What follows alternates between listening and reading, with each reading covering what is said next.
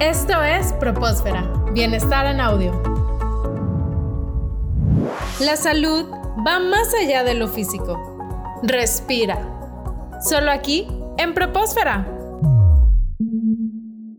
Estamos viviendo una situación en la que las rutinas se están desfasando. A veces dormimos más tarde, despertamos más tarde también y eso pues nos afecta en todas las medidas. Es muy importante mantener ciertas rutinas, pero particularmente el sueño en el desempeño académico, ¿cómo afecta? El sueño es una parte súper importante del ser humano.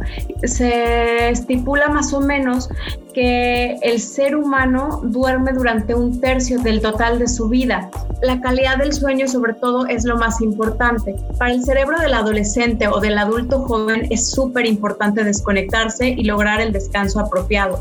¿Qué puede estar ocasionando que no estemos durmiendo de manera adecuada por estar súper estimulados por todos los dispositivos móviles o por todo el uso de pantalla que estamos teniendo actualmente? El sistema nervioso puede estar siendo víctima de una sobreexposición de dispositivos y de luz, lo que puede hacer que nuestro ciclo natural del sueño cambie. Si yo no tengo un, un descanso favorable, pues es poco probable que tenga el mismo rendimiento en mis actividades académicas. Se puede manifestar también en cuestiones físicas como mal humor, dolor de cabeza, eh, una irritabilidad constante y falta de atención o falta de, retención de los elementos que, estoy aprendiendo en el día a día. Claro, como mencionas, todas estas pantallas que tenemos en nuestros celulares, en nuestras computadoras, son un factor determinante para dañar o alterar estos ciclos de sueño. Muchos estudiantes lo que hacen frecuentemente es que se desvelan para estudiar o para hacer algún trabajo. ¿Qué tan efectivo o eficiente puede ser esto? Efectivo y eficiente depende de cada quien y de los hábitos de estudio que tengamos. Hay estudios que demuestran que después de, ciertos, de ciertas horas de la noche o de, ciertas horas de, de aprendizaje, el cerebro ya no está asimilando la información de la misma manera o ya no está adquiriendo ciertas capacidades de comprensión de los conceptos. Entonces, lo más importante es escuchar a nuestro cuerpo y si el cansancio es extremo, pues saber que es poco probable que estemos aprendiendo o que estemos logrando tener un provecho de, de las cuestiones académicas que estamos realizando en horas extras. Siempre descansar. Si ya no estoy aprendiendo, si ya no estoy avanzando, tomar una pequeña siesta no mayor a 20 minutos y continuar con las actividades académicas. Pero lo más importante siempre pues es el manejo del tiempo, cómo voy distribuyendo mi día para que no tenga que llegar a estas instancias y sobre todo una vez que pasen los exámenes una vez que pasen estas épocas de sobrecarga académica, buscar el descanso oportuno.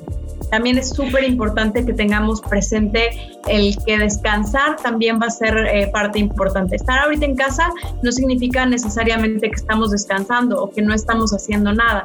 también tenemos que escuchar a nuestro cuerpo y tener esto presente. Gaby, ¿hay alguna recomendación para tener mayor calidad de nuestro sueño? Sí, por supuesto. Hay que fijar siempre un objetivo de sueño. Tratar de dormir 8, 7, 6 horas. Lo ideal es tener una jornada de sueño de 8 horas, pero cada quien, dependiendo de sus tiempos, la va a adecuar, pero siempre establecer un objetivo. Si yo duermo muy poco, tengo que ir estableciendo objetivos más arriba y apegarme a ellos todos los días para crear un hábito.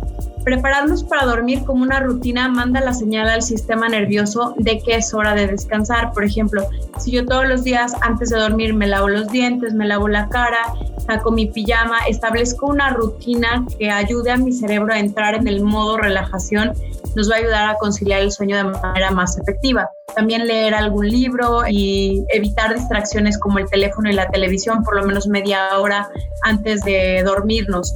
Comer alimentos más saludables y sobre todo tratar de cenar ligero y evitar algunos alimentos que son muy irritantes y no me van a permitir conciliar el sueño, como bebidas azucaradas y los estimulantes como el chocolate, el café, los tés que contienen cafeína, tratar de no ingerirlos por lo menos dos horas antes de la hora que vamos a designar para ir a la cama y, y dormir procurar estar en calma antes de dormir, reservar un poco de tiempo antes para relajarnos y a lo mejor realizar algún, alguna actividad de atención plena muy breve también nos puede ayudar. Excelente, pues importantes recomendaciones para tener un sueño más saludable.